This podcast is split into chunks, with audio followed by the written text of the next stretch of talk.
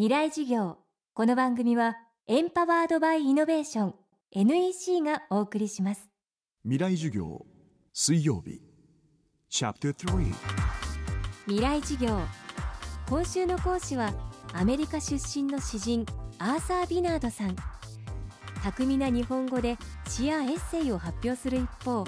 絵本の執筆や翻訳も数多く手掛けています今回ビナードさんが日本語に翻訳したのがイギリス人ジョニー・ダドルの絵本「海賊ごっくん」怪しいバイオリン弾きに誘われて宝の地図を手に海に出かけた海賊たちの運命を描いた冒険譚です。でもそこには宣伝や広告に惑わされがちな私たち現代人への教訓が込められているとビナードさんは言います。未来事業3時間目。テーマは騙されないヒント。テーマはもうもうあの愉快な海賊話なのであらすじは冒険として流れていくんですけどその入り口がちょっと変わっててあの手紙から入るんですね。海賊のあなた今日もお仕事お疲れ様です。ところで今の生活に満足していますか？もっと贅沢に暮らしてみたいと思いませんか？っていうそういう書き出しなんですね。もちろんあなたが金持ちになりたくないというのならこの手紙をポイッと捨ててもいいっていうそういう手紙がポートトレビアンっていう港町に流れ着くんです。でその港町に不思議なバイオリン弾きが現れてなんか歌うんですよね。ちょっとこう不思議な誘いの文句の歌コマーシャルソングとも言えるかもしれないですね。でそれにこう誘われてそれに魅力感じて乗っちゃった海賊たちが海に出て宝を探していくんですけど流れはそういうふうに一見見えるんですけどよく考えて立ち止まって何が行われてるかってその力学まで考えると海賊たちが海に出てるんじゃなくて海に引き込まれてるんですね。海賊たちが宝探ししてるつもりで行ってるんだけど実は海賊が対象になってる。海賊が宝なんだよね。誰かが海賊をこう狙ってるっていう。でこの大きな大きなその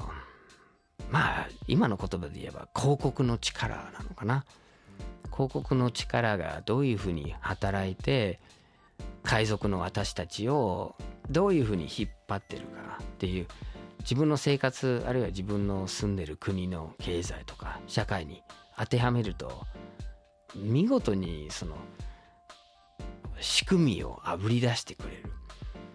3回目4回目10回目50回目こう読んでいくと少しずつ少しずつその手口が見えてくる。作った作者のこう手が込んでるなっていうところが見えてくるんです。でああなんだ今のグローバル経済の仕組みとそっくりじゃんとかこれは日米関係の力を表してるんだとかそういうもっと21世紀の僕らが暮らしてるこの地球のいろんな仕組みにつながっていくんです。やっぱりね宝探しの絵本なんですね。でもその宝は金や銀やダイヤモンドじゃなくて見抜く視点とかレンズとかこう騙されないヒントそういう宝がいっぱい盛り込まれてるんですね。この話が見せてくれる言葉の力と広告の力と騙しの手口の本質これを踏まえて今度夜のあのテレビのニュースを見るといろいろあぶり出されるんですね。でそのあぶり出されたところで自分で考えてメッセージを見つけるそうするとねもうつまんないテレビでも楽しくなるしまあそのうちあのテレビもいらなくなるかもしれないですね。ジョニー・ダドル作アーサー・ビナード役の絵本「海賊ごっくん」はポプラ社から発売中です未来事業。明日も詩人アーサー・ビナードさんの授業をお届けします。で結局何を言いたいんだね。社長プレゼンで固まった。キルアップの必要性を感じたら NEC のビジネス情報サイト「ウィズダムにアクセス。